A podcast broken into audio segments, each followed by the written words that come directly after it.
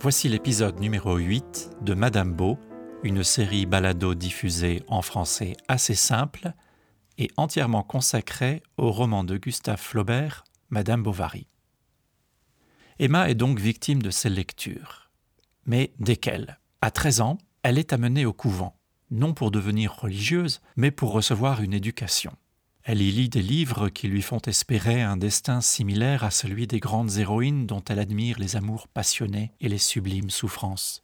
La lecture de ces ouvrages, autorisée ou interdite par les sœurs, constitue pour une jeune fille de la condition d'Emma le socle quasi exclusif de son imaginaire culturel. Pas de journaux, pas de spectacles, pas de concerts ni de voyages, très peu de contact avec le monde du dehors, mais de petites et grandes évasions par l'esprit. Flaubert cite quelques titres, quelques noms d'auteurs qui, pour nous, peuvent encore évoquer quelque chose, mais qui, pour le lecteur contemporain d'Emma et de Flaubert, sont tout à fait évidents. Le premier de ces titres, c'est Paul et Virginie, de Bernardin de Saint-Pierre, une histoire publiée juste avant la Révolution de 1789 et qui marque en France les débuts du romantisme. On comprend pourquoi le texte, lu par Emma, alors qu'elle n'a pas encore 13 ans, a pu l'émouvoir comme il a ému de si nombreux lecteurs de l'époque.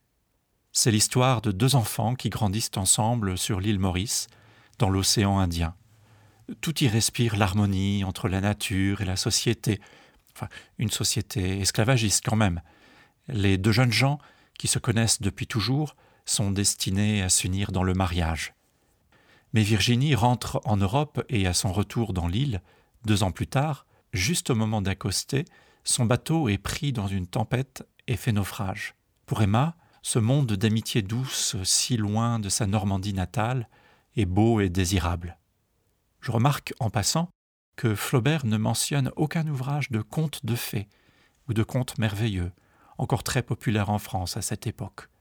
Apparemment, Emma ne s'intéresse qu'à une littérature destinée aux adultes, même s'il met en scène des enfants.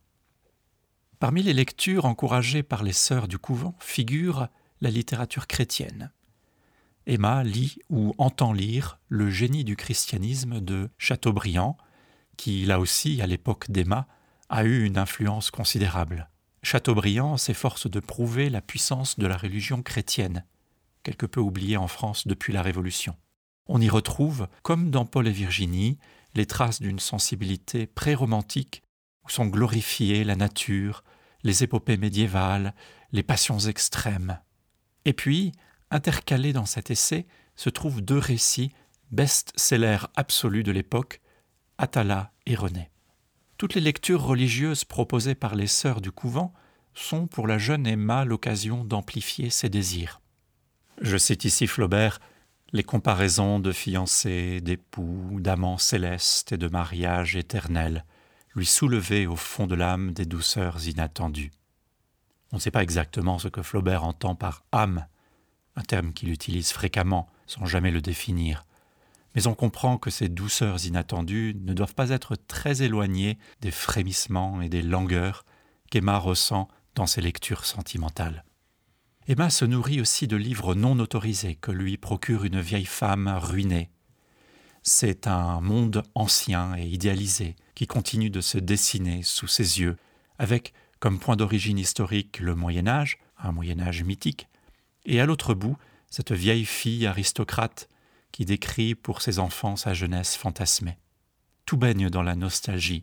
À l'intérieur du couvent qui l'isole du monde, Emma, et avec elle beaucoup d'autres jeunes filles, s'enferment dans une bulle mentale de plus, les romances d'autrefois. Flaubert décrit les rêveries romantiques d'Emma avec, dans des phrases plus longues que d'habitude, tous les poncifs liés à cet imaginaire de carton-pâte. Il s'approprie donc les images et les rythmes. Je cite un passage Ce n'était qu'amour, amant, amante, dames persécutées s'évanouissant dans des pavillons solitaires, postillons qu'on tue à tous les relais, chevaux qu'on crève à toutes les pages, forêts sombres, trouble du cœur, serments, sanglots, larmes et baisers, nacelles au clair de lune, rossignols dans les bosquets, messieurs braves comme des lions, doux comme des agneaux, vertueux comme on ne l'est pas, toujours bien mis, et qui pleurent comme des urnes. Flaubert multiplie les évocations de ce genre sur plusieurs pages. Aussi, j'imagine qu'il a dû se poser la question suivante. Comment insister sur cette littérature exécrable sans que je tombe moi-même dans le mauvais goût Et il y répond de quatre manières. La première manière, c'est l'ironie. Il s'agit de montrer sans démontrer, de faire voir et laisser au lecteur le soin d'interpréter ces platitudes sentimentales pour ce qu'elles sont. Une montagne de stéréotypes mille fois recyclés. Quelques années après la parution de Madame Bovary, apparaît pour la première fois en Europe la notion de kitsch. Et le kitsch, c'est en partie ça. La surcharge non maîtrisée, le manque de discipline dans la formation du goût, et éventuellement le détournement de ce mauvais goût pour le dénoncer. En accumulant les détails, en imitant les élancés lyriques de la littérature dont il se moque, Flaubert dessine de manière hyperbolique une sensibilité, elle aussi hyperbolique, si bien que sa propre prose se transforme en pastiche. La deuxième réponse rétablit l'équilibre avec le pastiche grâce aux commentaires du narrateur qui porte un jugement sur les rêveries d'Emma. Ainsi, on lit Pendant six mois, à quinze ans, Emma se graissa donc les mains à cette poussière de vieux cabinet de lecture. Le cabinet de lecture, ici, c'est une sorte de bibliothèque, une bibliothèque d'un autre âge, où la poussière graisseuse désigne aussi bien l'état des livres que ce qu'ils contiennent. Plus loin, l'énumération des personnages célèbres auxquels Emma rêve de s'associer est donnée dans une liste de noms, je cite, sans rapport entre eux. Emma n'a en effet ni la connaissance, ni l'intelligence nécessaire pour établir des liens de proximité ou de hiérarchie. Flaubert, ou plutôt son narrateur, parle de niaiserie, d'attirante fantasmagorie des réalités sentimentales, de méandre lamartinien, toutes ces expressions connotant négativement les passions de la jeune fille. La médiocrité est donc imitée dans un premier temps, puis désignée comme telle, cette fois-ci sans équivoque. À mi-chemin de ces deux points de vue se trouve un passage où l'évocation de tant d'héroïsme, de tant de passion, de tant de décors orientaux dérape complètement. Le narrateur décrivant ces gravures sentimentales se met à interpeller les personnages et les décors. Et vous y étiez aussi sultans à longue pipe, et vous surtout paysages blafards des contrées dithyrambiques, qui souvent nous montraient à la fois des palmiers, des sapins, des tigres à droite, un lion à gauche. Ce vocatif, répété, ajoute à l'exagération des scènes une sorte de boursouflure volontaire. Dans quel paysage trouve-t-on en même temps des palmiers tropicaux et des sapins de pays nordiques, de tigres d'Asie et de lions d'Afrique. Bref, c'est n'importe quoi, et l'excitation provoquée par la description de ces images impossibles devient le sujet même de la moquerie du narrateur. Il existe une quatrième réponse à la question comment faire tenir tout cela sans tomber soi-même dans le mauvais goût? C'est l'agencement particulièrement structuré de ces pages.